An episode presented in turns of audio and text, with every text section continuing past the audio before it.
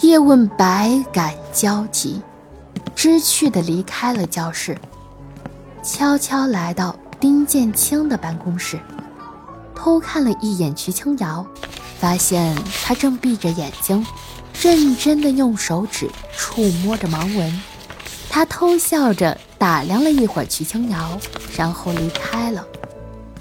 叶问看了看手表，已经下午四点多。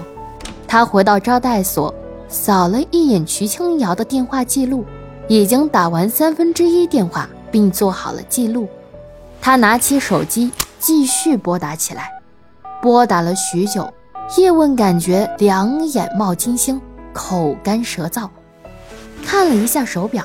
已经晚上七点了，叶问心想：现在可能太晚了，不能打扰通讯录里的人了。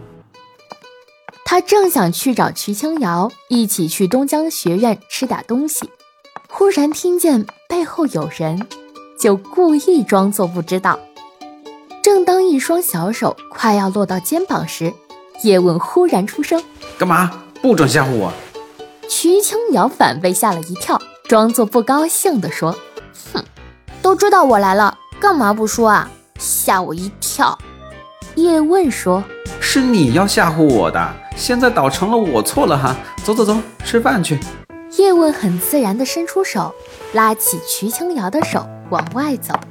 瞿青瑶不自然地轻轻抽了一下手指，但好像又怕被放下的，停止了动作。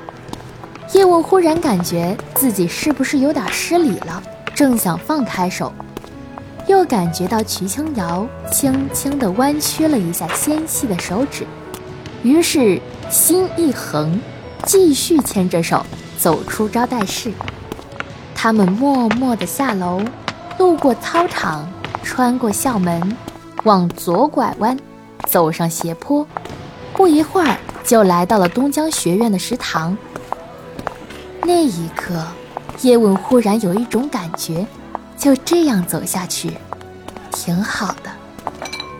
他俩来到窗口，各自点好饭菜，两人挑了一个离窗口最近的饭桌坐下。徐青瑶望了一眼食堂，感叹地说：“啊，真好啊，都是年轻人。哎，你看，那还有一对小情侣在卿卿我我呢。”哎你说啊，你当年在大学里到底有多少女生追啊？叶问一本正经地说：“我们武警学校基本上都是汉子，女生们也不会打扮。当时依靠荷尔蒙行动的我们哪有动力呀？整天整天的训练，累得也都不想动了。不过嘛，当时的我可能比较单纯吧，都没女生愿意看上过我。”